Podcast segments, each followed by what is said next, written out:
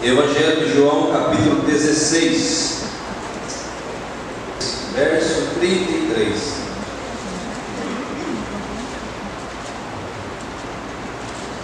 Diz assim a palavra de Deus: Estas coisas os tenho dito para que tenhais paz em mim. No mundo passais por aflições, mas tende bom ânimo, eu venci o mundo. Vamos ler todos nós juntos. Essas coisas vos tenho dito para que tenhais paz em mim. No mundo passais por aflições, mas tende bom ânimo. Eu. Amém. Romanos capítulo 5, vamos ler mais um texto. Romanos capítulo 5.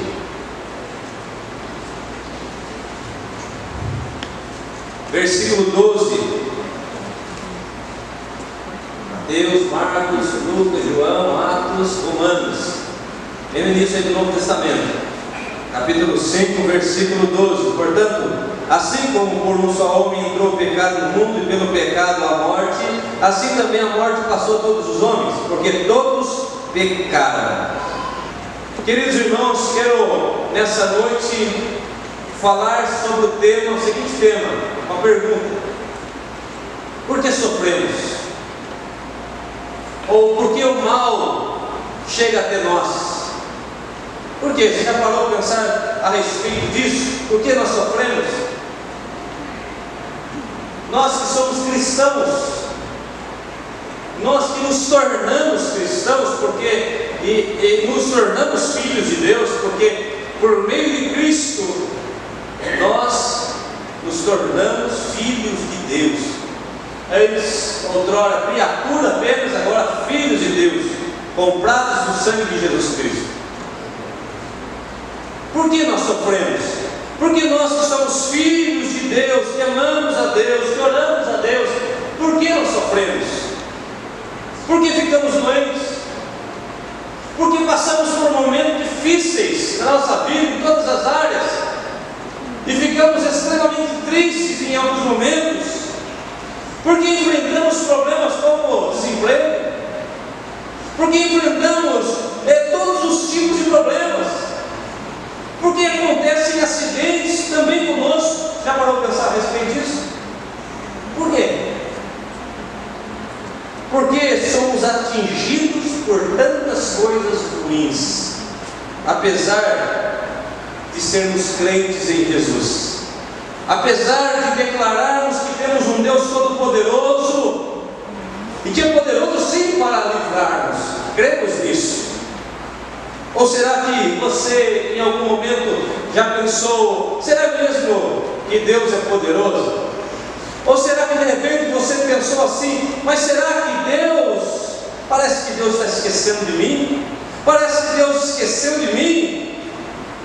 Ou quem sabe, ah, eu acho que a minha fé é muito pequena, e a minha fé, através dela, é incapaz que eu receba o socorro de Deus. Ou talvez alguém chegou a pensar Deus não se preocupa com esse tipo de sofrimento. Deus não se preocupa com essas coisas. Deus tem coisas mais importantes para se preocupar. Ou ainda, quem sabe alguém que até pensou assim, será mesmo que Deus existe? Mas será mesmo que esse Deus da Bíblia é verdadeiro? Será que essa minha fé é vã? Não é vã? Não é? Você já parou para pensar a respeito disso? Já pensou nisso em algum momento? Ou alguma coisa parecida com essa já passou na sua mente? Eu creio que talvez isso ou alguma coisa parecida com isso já passou em sua mente em algum momento da sua vida.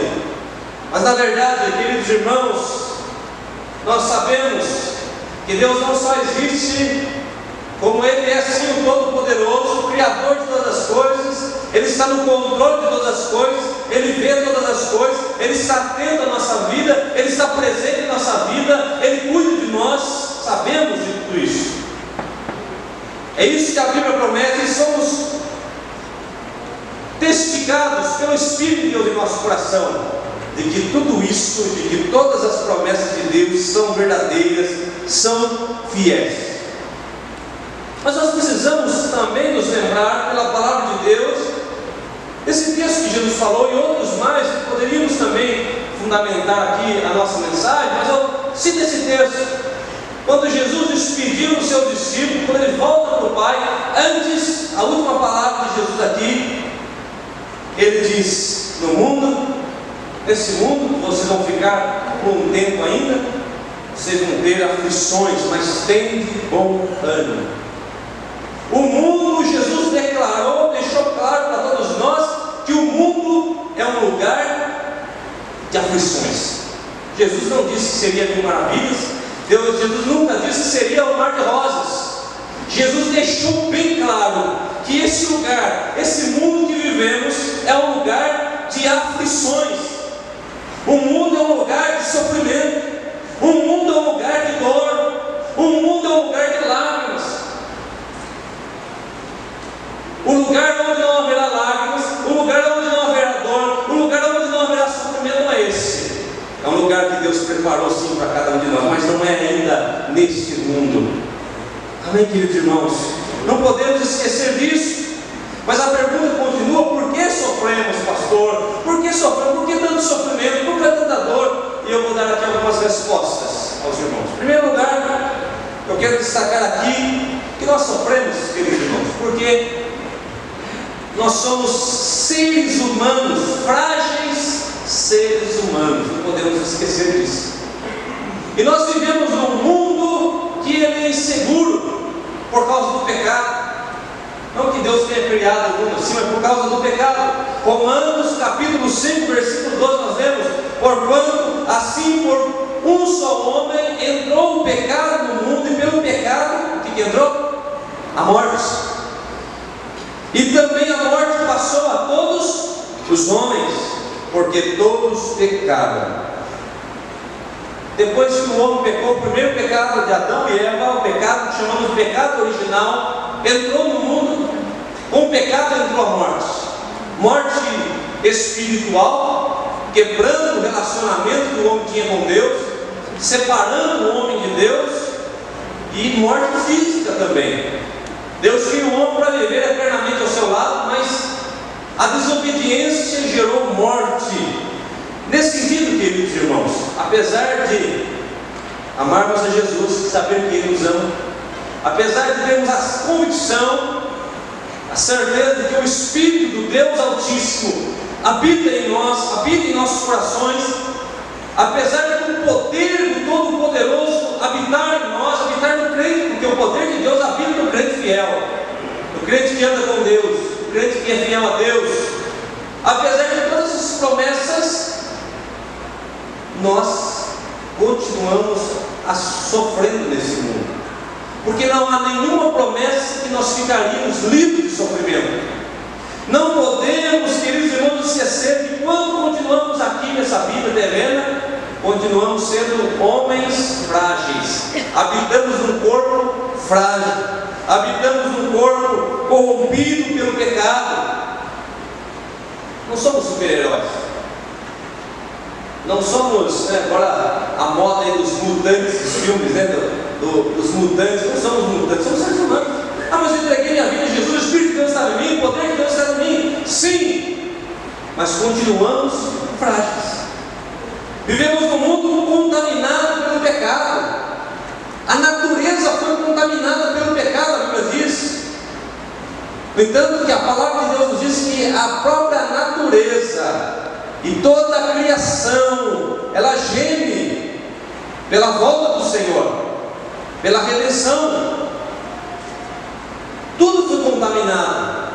Tudo foi contaminado pelo pecado. Nós vivemos num mundo, queridos irmãos, aonde o terremoto vem, abala todas as coisas e as pessoas morrem. E crentes em Jesus morrem. Graças a Deus aqui no Brasil nós não temos terremoto. Mas os desastres acontecem. Vemos um mundo que a tempestade ventos fortes, os rios enchem e as pessoas morrem. Vivemos num mundo, queridos irmãos, que o fogo ele queima e as pessoas morrem. Nós vimos um desastre essa semana, lá no Rio de Janeiro, lá na sede lá do, do Flamengo. Tristeza. Todos nós nos entristecemos muito com aquilo. Mas é isso, queridos irmãos. Vivemos nesse mundo, vivemos nesse mundo onde há doenças, e as doenças, elas matam. Muitas delas matam. O mundo que Deus criou, portanto, ele não é mais seguro como era no jardim. Não é mais seguro. O terremoto destrói, o vento destrói, a água afoga nesse mundo que nós vivemos, os acidentes acontecem, mas ainda alguns por fazer uma leitura bíblica triunfalista, uma leitura bíblica errada, ainda continuam, parece que acreditando que tornaram-se super-heróis onde não serão mais atingidos por nenhum tipo de mal. E quando são atingidos, frustram. Ficam frustrados com a igreja, ficam frustrados com o Evangelho, ficam frustrados com Deus, deixam tudo muitas vezes. Quando na verdade a palavra de Deus nunca diz que nós ficaríamos, é, não seríamos atingidos pelo, por algum tipo de mal.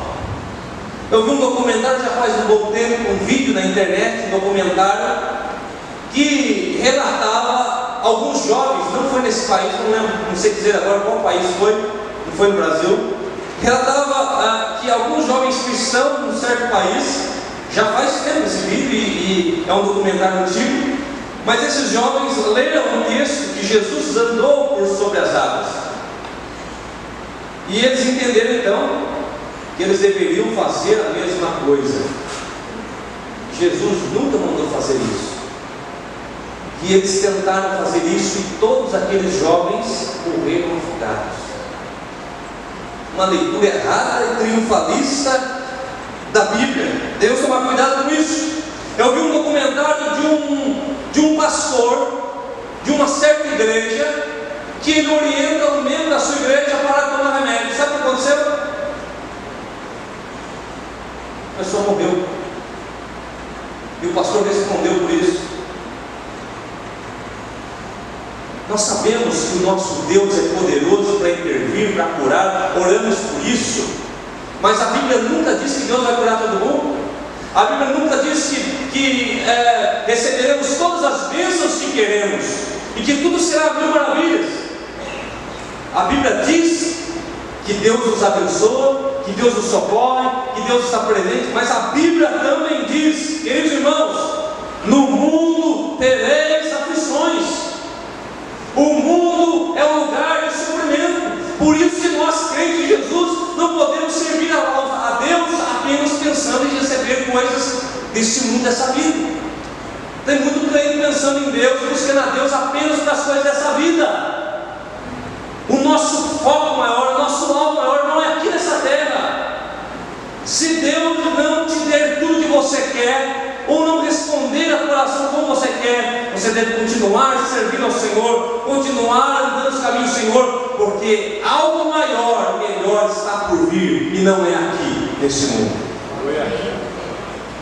A Bíblia nos fala em Eclesiastes capítulo 9, versículo 2, que tudo sucede igual, igualmente a todos.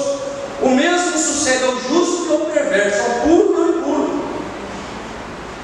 Ou seja, tanto crentes como não crentes, o ateu, o ímpio, estão sujeitos ao sofrimento. Se o ímpio sofre, o cristão também pode sofrer. E eu vou além, irmãos. Eu vou além. O cristão tem um tipo de sofrimento que o cristão sofre que o ímpio não sofre. Então o cristão pode sofrer até mais que o ímpio, sabe qual é? O cristão sofre para se afastar do pecado. Ele luta contra a sua carne, ele luta contra a sua natureza. O ateu não faz isso. O ímpio não faz isso. O cristão, ele pode ser perseguido por, evangelho, por causa do Evangelho, e em determinados lugares do mundo, ele é até morto por causa do Evangelho. O ímpio não. E o crente nominal também não, porque ele vai negar Jesus naquele momento mas o cristão fiel pode sofrer até por isso também. Queridos irmãos, tanto para o ímpio como para o crente, de acordo com o autor aqui, Salomão, ele está deixando claro no livro de Eclesiastes que tudo sucede a todos. sucede a todos. Se o filho do ímpio fica doente, o filho crente também fica? Os desastres podem acontecer na vida do ímpio, e pode acontecer também na vida do crente. Veja, queridos irmãos, nós vivemos num mundo que foi contaminado pelo pecado. O nosso corpo é um corpo corruptível. Um corpo que foi contaminado também pelo pecado, pelo mal. Foi um corpo que ele se corrompe em todos os sentidos. Agora é claro, aonde nós precisamos colocar a nossa esperança? Estou falando aqui do que está por vir. A Bíblia nos fala que quando chegar o grande dia, que dia é esse, pastor? O dia da ressurreição, o dia da volta de Jesus Cristo. E é aí que nós precisamos estar com nossos corações firmes e aquecidos e esperançosos. É claro que eu e você nós oramos para que eh, esse presidente que foi eleito, toda a equipe dele, possa fazer uma boa administração do país e possa abençoar nosso país. Mas a minha esperança e a sua esperança não pode estar nisso. A nossa esperança deve estar na volta e na redenção do Senhor. Porque a Bíblia diz, 1 Tessalonicenses capítulo 4, versículo 16, que quando o Senhor mesmo, dada a sua palavra de ordem, e ouvida a voz do arcanjo, e ressoada a trombeta de Deus, ele, o Senhor, descerá dos céus. E os mortos em Cristo, que morreram em Cristo, ressuscitarão primeiro, depois nós o que estivermos vivos, seremos arrebatados ao encontro do Senhor nos ares e estaremos com Ele para sempre. Glória a Deus. Glória a Deus. É isso que deve encher o nosso coração, porque quando isso acontecer, vai cumprir-se o que está em 1 Coríntios 15, 53. O que está lá, pastor? Está escrito. Porque convém que isso que é corruptível, o que é corruptível?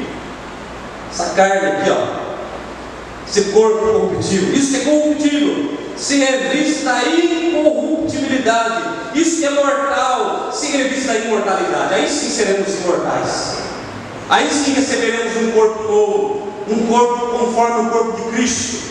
Aí sim não teremos mais enfermidade, aí sim não vamos chorar mais, não vamos sofrer mais, não haverá problema econômico, não haverá nada disso. Haverá, o lugar onde não será maravilhoso, a Bíblia fala de um novo céu e de uma nova terra. Não é mais esse mundo, é um novo céu, uma nova terra, onde será tudo perfeito. Amém, queridos? A nossa fé, ela precisa ser uma fé racional. Não possamos ser esses crentes só emoção. Claro que temos emoção, mas só emoção. Precisamos pensar. A minha fé está amparada no quê? Se, se eu recebo um salário melhor, se eu consigo comprar aquele carro, aquela casa, é nisso que a minha fé está amparada? A minha fé está amparada, a sua fé deve estar amparada em Cristo Jesus, na sua promessa. Novos céus e nova terra. Eu vou continuar respondendo a pergunta pergunta é por que sofremos? Porque vivemos num mundo que é contaminado pelo pecado, porque somos frágeis, também contaminados pelo pecado. Segundo lugar, porque o mundo que vivemos é habitado por pessoas que são conduzidas por sua natureza pecaminosa. As pessoas que vivem nesse mundo, queridos irmãos, as pessoas que já viveram no passado, exceto Cristo, que foi homem e não pecou, as pessoas que viveram, as pessoas que vivem, que viverão ainda, todas elas, todas elas são conduzidas pela sua própria natureza, que é pecaminosa. O texto que nós lemos diz que por um homem entrou o pecado no mundo, e a partir disso todos pecaram. Todos pecaram. Portanto, irmãos, nós temos uma natureza que nos, nos leva a praticar o que? O pecado. Nós, quando nascemos, já nascemos por natureza, por natureza pecadores, mesmo bebê. O salmista diz: em pecado concebeu minha mãe. Mesmo bebezinho, a natureza pecaminosa, a natureza ruim está nele, está em nós, está em todos os homens. Quando fazemos o bem, não fazemos porque somos bons, não fazemos porque isso faz parte da nossa natureza, mas fazemos, queridos irmãos, por causa da graça de Deus. Até aqueles que não conhecem a Cristo Jesus. Até o ateu, até o ímpio, quando ele pratica o bem, é porque resta nele, resta nele ainda ainda que distorcido, um pouco da imagem e semelhança de Deus. Porque Deus deu ao homem, criou o homem a sua imagem e semelhança. Essa imagem e semelhança de Deus, ela foi ofuscada, ela foi distorcida por causa do pecado. Quando nós entregamos a nossa vida em Jesus, essa imagem semelhança, ela é restaurada. Mas o ateu, aquele que não crê em Jesus, ele pratica o bem também, ele faz coisas boas. E ele faz por quê? Porque ainda restou algo bom nele. Mas a natureza do homem, ela é pecaminosa. Ele, o homem deseja o mal, o homem faz o mal, ele tem prazer no mal. É isso que a Bíblia nos fala. Que o homem tem prazer em pecar. Portanto, queridos irmãos, essa é uma das causas que nós sofremos. Vivemos num mundo onde há pessoas são conduzidas pela sua própria natureza, ou seja, são más. Como diz Paulo, são filhos da ira, que não são em Cristo Jesus, são filhos da ira e contrariam a Deus todo momento. A única forma do homem deixar as obras más, a única forma, e ainda assim continua pecando, é uma luta, quando nós temos um encontro real com Jesus Cristo. Quando nós experimentamos aquilo que foi pregado na semana passada, o novo nascimento, o novo nascimento, quando o homem experimenta o novo nascimento da água, do Espírito, como diz a palavra de Deus, a água que representa a palavra, o Espírito Santo que transforma o nosso coração, experiência com Cristo, reconhecendo ser pecador, ele é restaurado, e aí a sua vida vai sendo mudada, vai sendo transformada e ele vai deixando as obras más. Mas se olharmos para o mundo, o que, que nós vemos nesse mundo? As consequências do sofrimento por causa dos atos humanos, por causa do egoísmo humano. E eu vou dizer aos irmãos, vou dizer aos irmãos, preste atenção nisso. De repente você também às vezes lê uma, faz uma leitura dessas meio triunfalista, pensando que vai melhorar. É claro que nós temos que orar para que melhore, mas segundo as Escrituras, cada dia que passa, quem falou isso não fui eu. Então você pode acreditar que eu sou falho, mas quem falou não falha. Quem falou é fiel. Jesus falou que o amor de muitos se esfriaria. Quanto mais o tempo passa, menos amor. Mais egoísmo. Quanto mais o mundo passa, nós vemos mais pessoas soberbas, pessoas arrogantes, pessoas que ferem o outro, pessoas que matam o outro, pessoas que prejudicam e têm prazer em prejudicar. Vemos isso no mundo todos os dias. Você vê isso, eu vejo também. Isso acontecendo por causa da natureza ruim, pecaminosa do homem caído. Calvino dizia, um dos pontos né, da, nossa, da nossa fé calvinista é que o homem é totalmente depravado tudo. Se não for Cristo ter alcançado, ter chamado e ter salvo, nós estaríamos na mesma condição. Nós estaríamos na mesma condição. Nós vemos isso, tem um exemplo. Que me levou a pregar essa mensagem, além da da notícia do desastre terrível com os jovens lá do Rio. Uma, que me levou a ministrar essa mensagem nessa noite foi o que aconteceu lá em Brumadinho, alguns dias atrás. Estamos orando até agora e vamos continuar orando por aqueles irmãos, aquelas famílias que estão lá em luto. Mas o que é aquilo, queridos irmãos, senão o egoísmo, senão a ganância do homem? Ganância! Vidas foram colocadas em risco por causa da ganância de uma empresa milionária e que não pensou nem mesmo nos seus próprios funcionários. E isso se repete, se repete e continuará se repetindo, queridos irmãos, porque nós habitamos num mundo onde as pessoas são assim. As pessoas Querem outro exemplo? As guerras que acontecem no mundo aí fora. Quer outro exemplo? Indústria farmacêutica. Os cientistas desenvolvem remédios, medicamentos para as mais diversas é, enfermidades que vão surgindo. De repente, o cientista que estudou, que está trabalhando anos, desenvolve lá um medicamento, e aquele medicamento vai trazer cura, ou vai trazer alívio, ou vai impedir que certas pessoas é, tenham uma, uma enfermidade.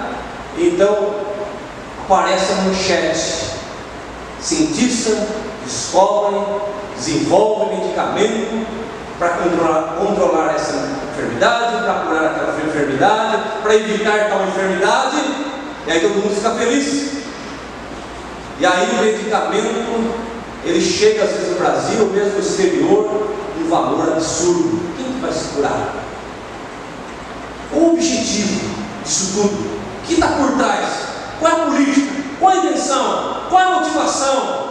Será que mesmo, será que essa indústria farmacêutica ela está preocupada com o bem-estar das pessoas ou enriquecimento? Fico pensando a respeito disso, queridos. Outro exemplo, política do Brasil.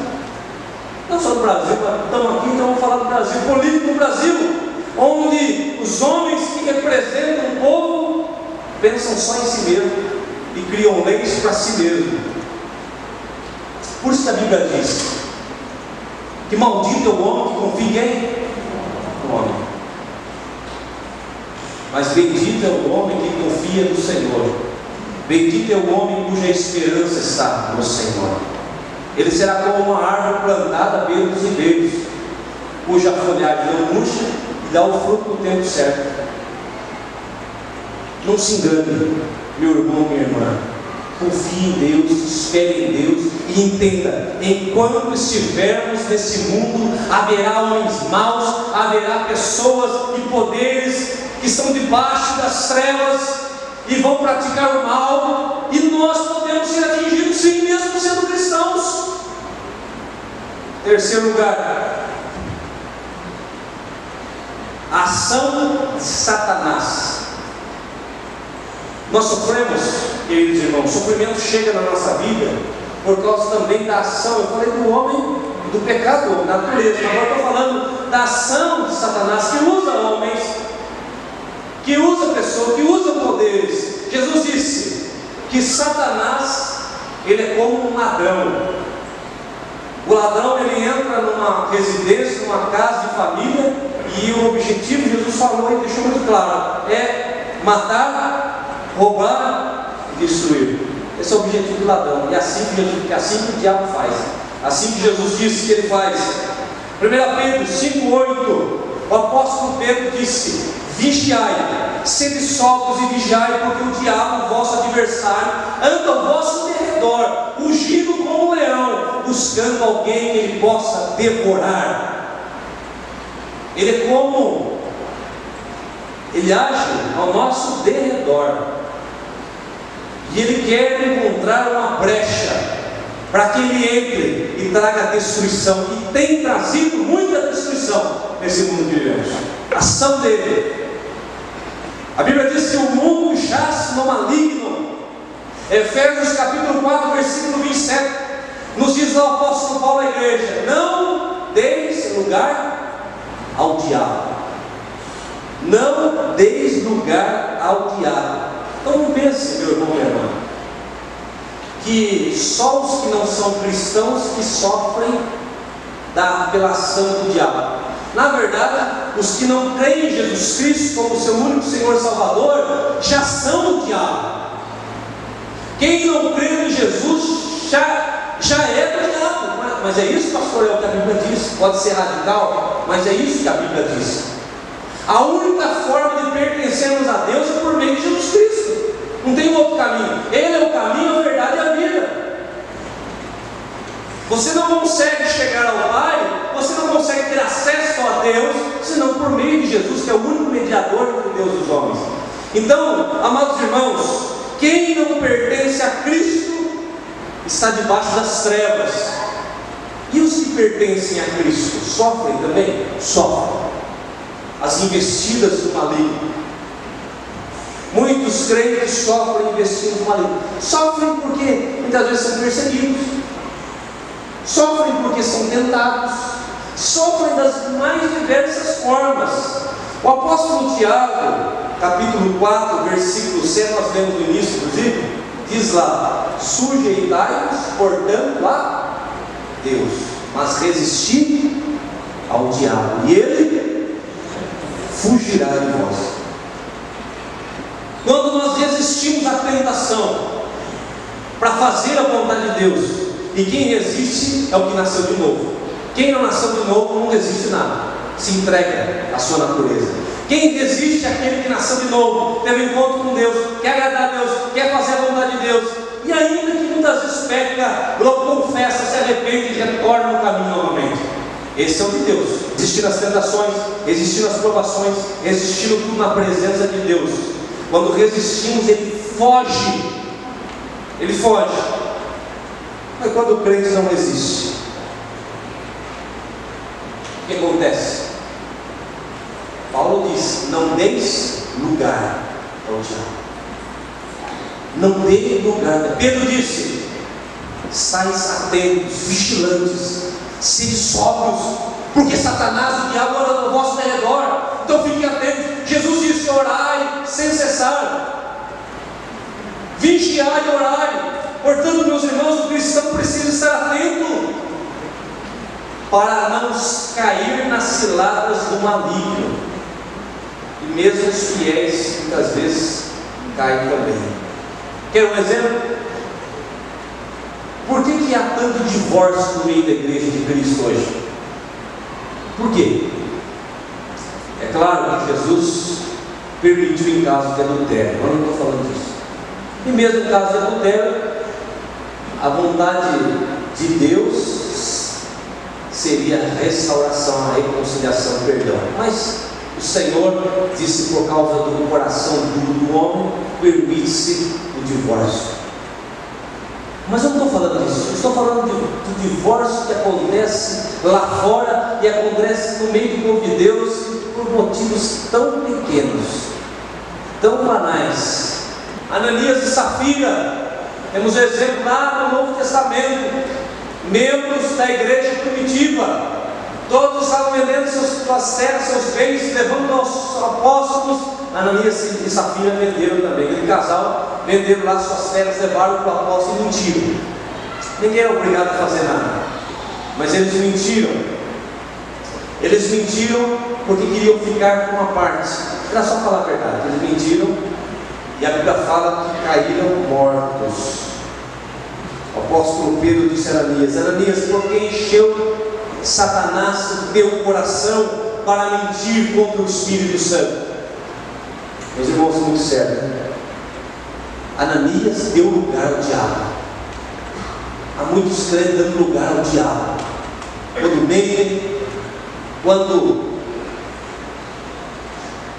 deixam a palavra de Deus de lado e começam a viver conforme o mundo vive aí fora, em desobediência, está dando lugar ao diabo, está dando espaço. E vem as consequências depois. E vem as consequências. O mal vem depois. A Bíblia fala que tudo aquilo que semearmos, certamente colheremos. Quando damos lugar ao diabo e desobedecemos a Deus, a consequência vem. E elas são más, elas são ruins para a nossa vida. Por isso, querido irmão, querida irmã, vigie todo momento, esteja oração todo momento, para que você permaneça na presença de Deus, resistindo ao diabo, e ele fugirá de vós. Porque o diabo é um instrumento do mal, é um, um instrumento para gerar mal, males no mundo e também na igreja do Senhor. E agora eu vou encerrar em quarto lugar por que nós sofremos? Sofremos também por causa da soberania de Deus. Soberania de Deus. Deus é soberano.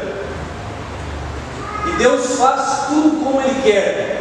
da forma como Ele quer. O Deus soberano, Ele não precisa pedir licença para ninguém, Ele não precisa pedir conselho para ninguém, Ele sabe, Ele conhece todas as coisas, e Ele não cria o mal, mas Ele permite, Ele usa do mal, muitas vezes, para, às vezes, trabalhar no nosso coração, às vezes para nos moldar, às vezes para converter as nossas vidas. Ele usa do mal. E a Bíblia nos mostra isso, que Deus não quer o sofrimento, Deus não tem prazer no sofrimento, mas Deus usa o sofrimento também, dentro da sua soberania. O apóstolo Paulo diz lá em Romanos 8, 28, sabemos que todas as coisas cooperam para o bem daqueles que amam a Deus e daqueles que foram chamados segundo o seu propósito. Todas as coisas cooperam para o meu bem, o seu bem, para todos aqueles que foram chamados por Deus. Todas as coisas, inclusive as coisas más que acontecem na nossa vida, elas vão cooperar para o nosso bem. Nós somos o vaso e Ele é o oleiro. E se Ele entende que é necessário quebrar o vaso e refazê-lo, Ele faz isso. E às vezes dói. Às vezes dói. No livro de 2 Crônica, capítulo 33, nos fala da vida de Manassés, filho do rei Ezequias. A Bíblia fala que com a morte do rei Ezequias, Manassés começou a reinar no lugar do seu pai. E a Bíblia fala que Manassés começou a fazer o que era mal diante do Senhor. Ele reconstruiu os postes ídolos. Ele começou a adorar outros deuses. Ele começou a fazer coisas profanas coisas que é, atraía a ira de Deus, coisas que entristeciam a Deus. A Bíblia nos mostra que ele matou os próprios filhos, queimou os próprios filhos como oferta aos deuses estranhos naquela época. Mas ele era um eleito de Deus. Deus tinha um propósito na vida dele. E o que Deus fez? Deus falou com ele. Deus fala com a gente, né? Mandou pecar. Deixe essa vida. Isso vai trazer consequências para você. Lá na frente você vai chorar. Lá na frente você vai sofrer. Deus vai falando. E o que aconteceu com Manassés? Manassés não ouviu a Deus. E a história bíblica nos diz então que Deus permite, Deus permite que os inimigos entrassem e pegassem Manassés. Os inimigos, o rei da Síria, com seu exército, prenderam Manassés, com correntes, com gancho, levaram para Babilônia. E diz as escrituras que lá ele ficou preso. O rei humilhado, acorrentado, aquele rei soberbo que adorava deuses estranhos, que sacrificou os próprios filhos, estava lá, agora humilhado e quebrantado. Mas lá na prisão, humilhado, ele se prostra diante de Deus, ele busca a face de Deus. O que acontece? Deus o tira de lá. Deus converte o seu coração. Manassés se arrepende. Deus o restaura completamente. Veja, queridos irmãos, isso é soberania de Deus. Deus permitiu o mal. Deus permitiu que os inimigos entrassem e pegassem Manassés, acorrentassem Manassés, para que ele se convertesse. Eu já vi, eu já vi pessoas que enfrentaram grande sofrimento na vida Certa vez uma, uma pessoa me disse assim, pastor, eu precisei enfrentar esse grande sofrimento, a morte de alguém que eu amava, que eu mais amava, para que eu pudesse me quebrantar, para que eu pudesse me dobrar e reconhecer e conhecer esse grande Deus. Sabe aquela frase? Se não vem pelo amor, vem. Não está desse jeito na Bíblia. Mas é isso, irmãos. É isso. Deus, na sua soberania, permitiu que os inimigos de Manassés o prendessem. E ele se converteu. E ele foi transformado. Deus permitiu também que Satanás colocasse em Paulo um espinho na carne. Paulo, o apóstolo, um homem que curava enfermos, um homem que realizar milagres em nome de Jesus, e agora com espinho na carne. A Bíblia não fala diretamente de os estudiosos acreditam que ele, estava, ele havia pego malária, havia uma epidemia de malária no lugar onde Paulo estava vivendo na época, e malária causa cegueira, e tudo indica que ele tinha malária. E ele ora três vezes ao Senhor para que Deus lhe tirasse o espinho na carne. E o que o Senhor disse para Paulo? A minha graça te basta. O meu poder se aperfeiçoa na tua fraqueza. Deus permitiu o mal. A Bíblia nos fala também, queridos irmãos, que Deus permitiu que Satanás, veja que Deus usa o diabo. Eu falei que Satanás é um dos, um dos que causam males, mas o próprio Deus soberano, ele permite, ele usa o diabo. O diabo não está brigando com Deus, não. Você acha que o diabo está no ringue com Deus? Nada disso. Deus é soberano, está acima de todas as coisas. O diabo é um mero instrumento. Deus usa, Deus usa Satanás e permite que Satanás tocasse em Jó, diz os escritores. E qual foi o fim da história? Jó diz: Eu não conhecia só de ouvir falar, mas agora os meus olhos te veem. Jó, que já era um homem justo, que já era um homem reto, que já era um homem temente a Deus, agora declara que os seus olhos veem o Senhor. Deus permite o mal. Deus permite o mal, irmãos. Deus permite o mal. E para concluir essa pergunta que fazemos aqui, por que sofremos?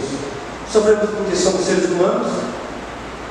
Porque habitamos num mundo contaminado pelo pecado, imperfeito, sofremos por causa da ação do diabo, sofremos por causa da soberania de Deus. Aprendemos isso essa noite. Eu quero dizer para você isso não significa que você, que Deus não nos socorre, que Deus não nos abençoa, que Deus não se manifesta em meio ao sofrimento. Nosso Deus, volta novamente lá na introdução, é Deus presente, é Deus amor, é Deus misericordioso, é Deus que tem um plano na sua vida. Um plano que não se resume nessa terra, mas que se estende à eternidade. Esse é o nosso Deus. Se você está sofrendo por algum desses motivos, seja o que for, humilhe-se diante do Senhor, busque a face de Deus, porque Ele pode intervir, Ele pode mudar a tua história, Ele pode restaurar todas as coisas, e ainda, ainda que Ele, na sua soberania, como dizia Paulo, diga para você: a minha graça te basta, ainda assim, Ele te dará condições para suportar. Amém, queridos irmãos? Amém. Eu prego mensagem nessa noite com o objetivo de ensinar a igreja a ter uma fé racional, uma fé que pensa. Não sermos crentes fracos, qualquer motivo está se afastando da igreja, qualquer motivo está desistindo da fé. Entenda, o mundo é lugar de sofrimento, mas temos um Deus presente, um Deus que consola, como tem consolado famílias lá em Brumadinho. Como tem consolado as famílias desses jovens que morreram essa semana, eu tenho certeza disso. Como tem consolado o coração de irmãos e irmãs que sofrem. Temos um Deus que nos fortalece um Deus presente e um Deus também que muitas vezes intervém e realiza milagres extraordinários. Amém, queridos irmãos? Que Deus abençoe a sua vida nessa noite. Que nada, nada tire você da presença de Deus. Ao contrário, que as dificuldades e os problemas sirvam ainda para nos fortalecer para a glória do Senhor. Amém.